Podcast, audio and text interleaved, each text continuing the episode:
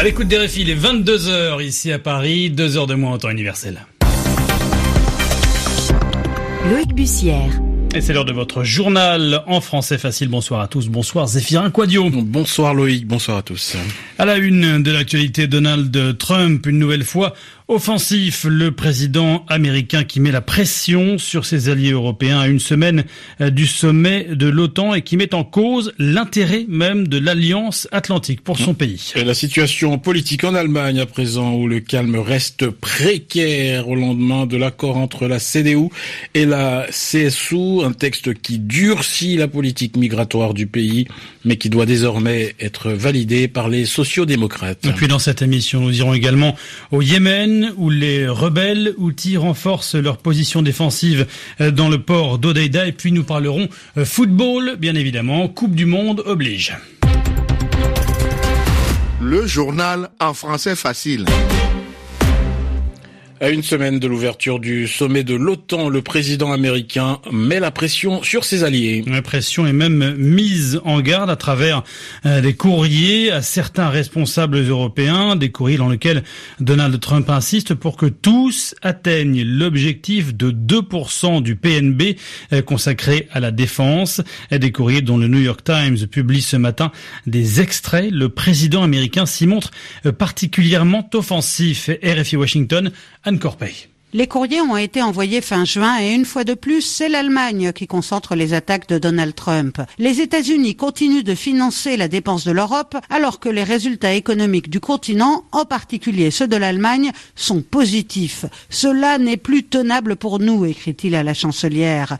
Et le président affirme, cette frustration n'est pas seulement celle de l'exécutif, le Congrès américain partage cette préoccupation. Dans sa lettre à Angela Merkel, Donald Trump dit comprendre les pressions politiques qui empêche l'augmentation des dépenses militaires, mais il ajoute Cela va devenir de plus en plus difficile d'expliquer aux Américains que certains pays ne partagent pas le fardeau des dépenses quand nos soldats risquent leur vie à l'étranger. Plus concrètement, selon le New York Times, l'administration envisage de retirer une grande partie des 35 000 soldats américains stationnés en Allemagne. Les foudres de Donald Trump ne se sont pas seulement abattues sur Angela Merkel, il aurait adressé des courriers similaires à une douzaine de dirigeants des pays membres de l'OTAN le sommet de la semaine prochaine risque donc d'être animé et les alliés des États-Unis commencent à s'inquiéter, surtout que Donald Trump a planifié une rencontre avec Vladimir Poutine, le principal adversaire de l'Alliance, juste après le sommet de Bruxelles. Anne Corpet, Washington, RFI. Et toujours à propos des États-Unis, on s'intéresse cette fois aux relations entre Washington et Pékin. Oui, des relations qui ne sont pas au beau fixe à quelques jours de l'entrée en vigueur des droits de douane américains sur des dizaines de milliards de dollars de produits chinois. L'administration Trump s'attaque en effet à un géant de la téléphonie, China Mobile, China Mobile qui pourrait se voir barrer la route du marché américain. Explication Bruno Faure. Quelques chiffres pour bien comprendre l'importance du dossier. China Mobile, ce sont quelques 900 millions de clients, l'une des plus importantes capitalisations boursières en Chine, plus de 450 000 employés, le plus grand opérateur télécom au monde. Le marché intérieur est sa priorité, mais le mastodonte a des visées à l'étranger. Il s'est installé récemment en France et rêve d'Amérique. Il y a sept ans, ses dirigeants déposaient une demande de licence aux États-Unis. Depuis, le dossier traînait jusqu'à ce feu rouge venu du département du commerce question de sécurité nationale.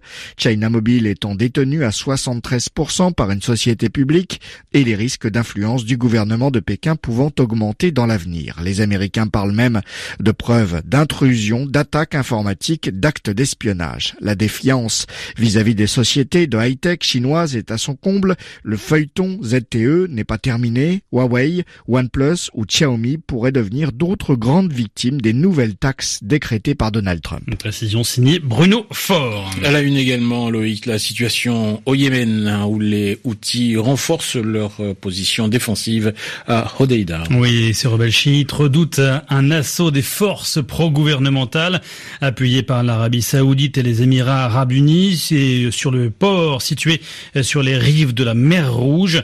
Il y a quelques jours, un arrêt des combats a été annoncé pour euh, laisser une chance aux discussions menées par les Nations Unies. Le président président yéménite Abd Rabo Mansour Hadi a posé des conditions aux rebelles Houthis, des conditions qui ne sont pas réalistes. C'est ce que répond Youssef Fahmy, un militant proche des Houthis. Écoutez. Les conditions imposées par le gouvernement du président Abdrabou Mansour Hadi sont inacceptables. Ces conditions n'encouragent aucune solution politique. Ce gouvernement exilé à Riyad demande aux Houthis de quitter Odaïda, mais sans qu'on sache où ils pourraient aller. En réalité, ils veulent que les Houthis se retirent afin que les Américains et les forces de la coalition arabe prennent le contrôle de Odaïda. Et s'en suivra alors une partition du Yémen au nom de la lutte contre le terrorisme. De leur côté, les Houthis continuent de croire en la lutte armée et ce n'est clairement pas réaliste. Et en même temps, les Houthis veulent bien que la région de Hodeïda soit placée sous la supervision des Nations Unies. Cela facilitera la vie des civils. On a Youssef, famille militant proche des Houthis au micro de Rabat Khaldi de MCD. Dans le reste de l'actualité, le dossier des migrants en Allemagne qui continue de fragiliser la coalition de gouvernement. Malgré la signature hier d'un accord entre la CDU d'Angela Merkel et son allié bavaroise, la CSU, le texte n'a pas l'assentiment de la troisième composante du gouvernement, le Parti social-démocrate, le SPD, qui annonce ce soir une prochaine réunion cette semaine après s'être entretenu deux heures et demie à la chancellerie aujourd'hui. L'accord conclu hier retouche très largement la politique prônée jusqu'à maintenant par Angela Merkel, la politique migratoire avec notamment la création de centres de transit à la frontière avec l'Autriche où seraient maintenus des migrants ayant déjà demandé l'asile dans un autre pays de l'Union européenne.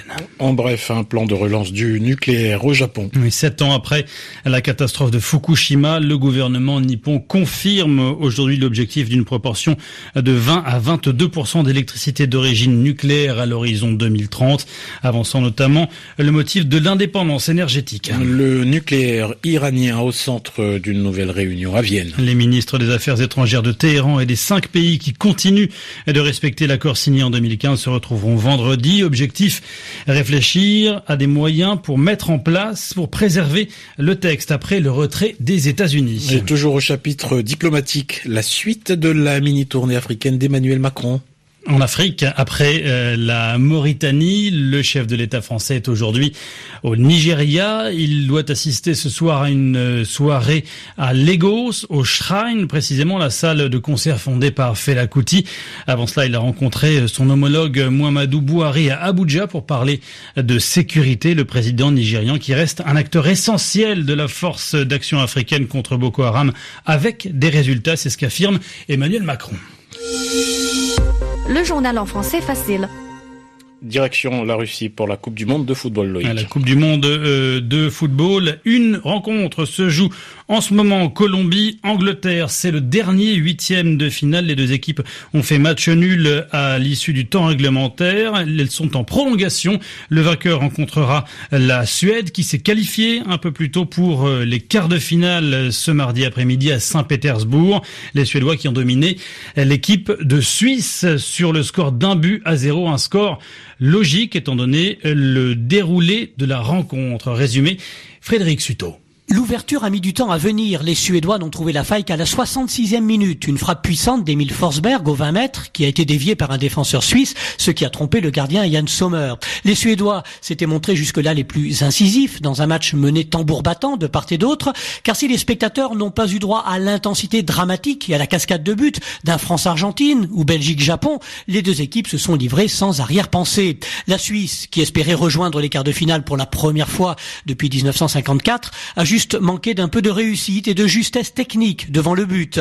La Suède, elle, prouve qu'elle a définitivement tourné la page Ibrahimovic, la star Zlatan qui a dit stop à la sélection après l'Euro 2016 raté des Suédois, mais qui ces derniers mois lançait des messages subliminaux pour venir disputer le mondial. Le sélectionneur Ian Anderson, nommé après l'Euro, lui a fait comprendre que le groupe s'était qualifié pour la Coupe du Monde sans lui et que sa figure encombrante, parfois, n'était plus nécessaire. Sans Zlatan, la Suède est en quart dans une partie de tableau plus ouverte que jamais. Frédéric Suto, Samara, RFI. la Suède qui rencontrera donc la Colombie ou l'Angleterre. Les deux équipes, je le rappelle, sont en prolongation.